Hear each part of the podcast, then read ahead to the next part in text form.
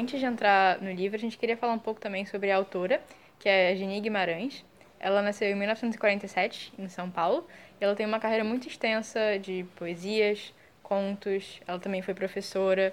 Uh, ela também faz, tem uma grande influência na família dela, como a gente pôde estudar nesse, nesse, nesses últimos semestres. E é, a gente recentemente leu o, o, um dos livros dela, que se chama Leite do Peito. E hoje a gente está aqui para falar sobre o último conto, que se chama Força Flutuante. E sobre o livro também. A gente gostaria de falar sobre. Hum, a gente vai falar sobre bastante parte do livro, o que a gente gostou, o que a gente não gostou. E eu gostaria de começar falando dos nossos contos favoritos. O que a gente gostou e o que a gente não gostou. E eu gostaria de perguntar ao Dudu o que, que ele gostou e o que, que ele não gostou. Natália, eu adorei o livro porque grande parte dos contos eles se comunicam de maneira muito forte e levando em consideração que o conto que a gente vai abordar nesse podcast, em, em maioria, é o último conto, ele faz menções ao primeiro, ao segundo e muitos outros que a gente pode citar aqui eventualmente. E eu acho que é, é fácil de imaginar o personagem realmente transitando entre essas histórias e, e, você consegue ver a mesma pessoa contando ela, mesmo que seja em épocas diferentes da própria vida. Então, eu acho isso muito legal. Então agora, entrando no assunto do livro, que é, do conto que a gente escolheu, na verdade, a gente escolheu o último conto do livro, que é o Força Flutuante. E como o Dudu falou, é muito interessante que ele se comunica principalmente com o terceiro conto.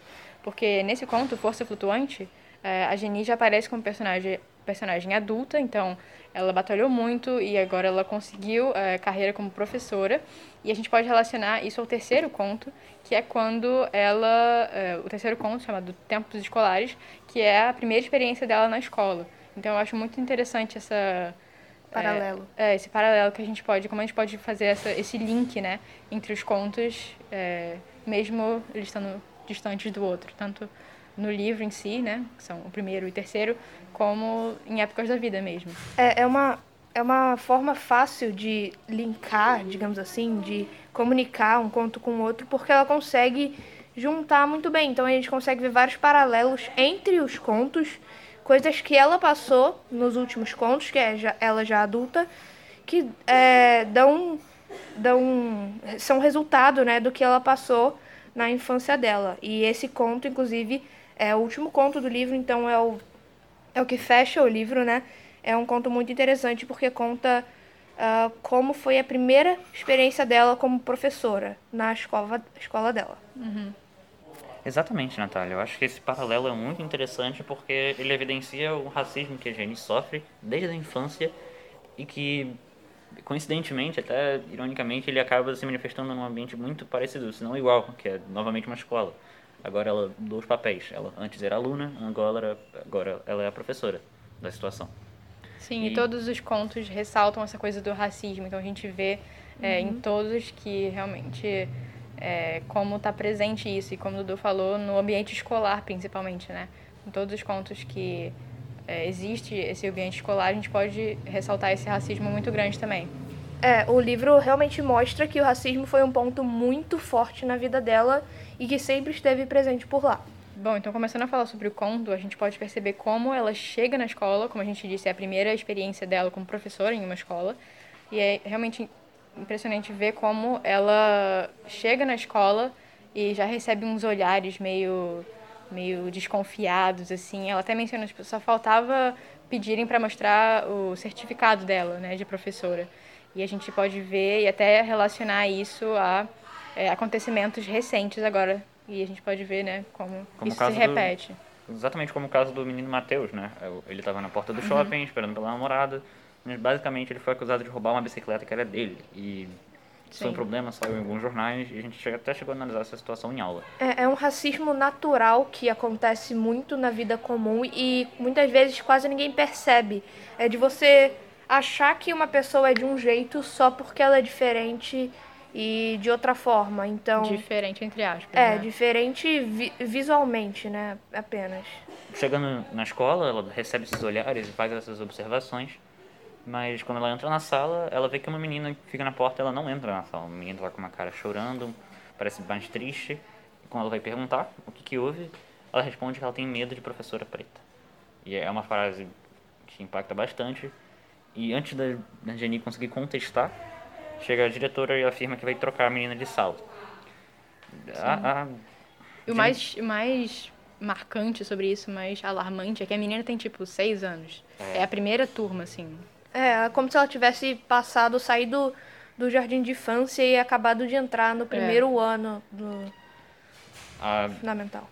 a Janine Guimarães se recusa a deixar a menina trocar de sala e ela afirma com todas as letras que se a menina não entrar na sala até o fim do dia, ela pode ser mudada. Mas até então ela ia dar um jeito de convencer a menina de entrar. Depois dessa menina começar a ficar na porta, a Jenny chama ela pra dentro e ela coloca, pede pra menina ficar sentada na cadeira dela pra, né, dar uma atenção maior pra justamente que a menina tava, né, assustada até parece.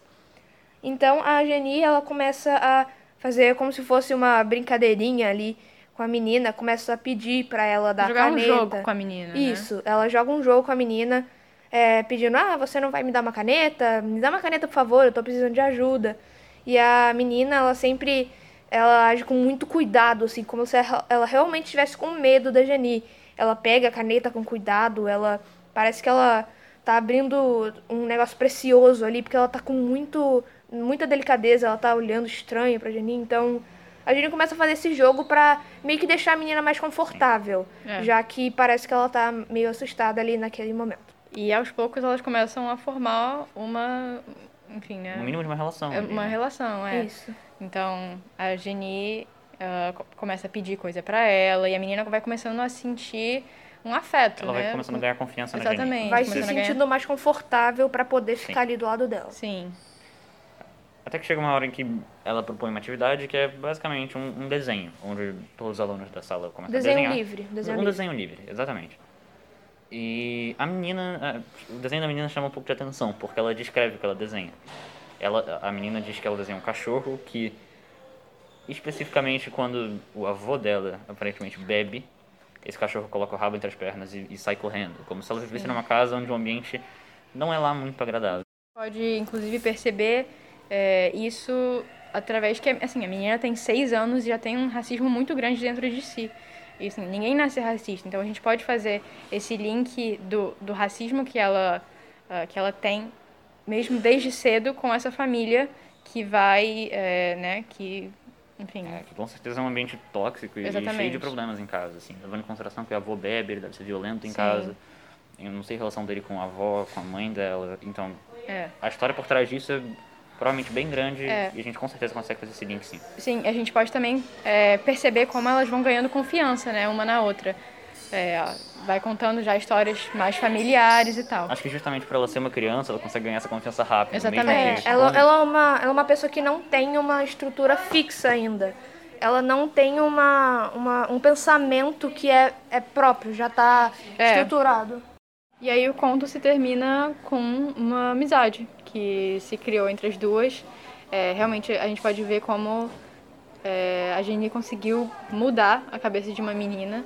E o interessante é no início do conto ela fala: preciso que ela entre na sala e preciso que ela desconstrua esses pensamentos que ela tem por ela e por mim. Exatamente. E Exatamente, para ela não continuar com esse comportamento que muito provavelmente foi criado pelo, pela própria família em casa, né? Esse di- nessa parte a Jenny fala como se ela, ela, se, ela se sente basicamente no dever de concluir isso que ela, que ela exatamente. É. se sentiu na iniciativa de fazer. E no final do conto também tem esse último diálogo que a menina, ela até, nessa amizade, ela até oferece levar o lanche pra Geni no dia seguinte. Então, é realmente, a gente percebe que a Geni consegue é, realmente é, reverter esse racismo estrutural que tem na cabeça da menina. Isso. É isso. Muito obrigado por assistir, assistir hum, perdão, ouvir esse podcast. É, Foi E muito legal fazer, a gente conseguiu gravar bonitinho aqui, então é isso. Espero que vocês gostem. Espero que vocês tenham gostado e até a próxima. Tchau, tchau. Tchau, tchau. Na- aqui, Natália, Dudu e Rita.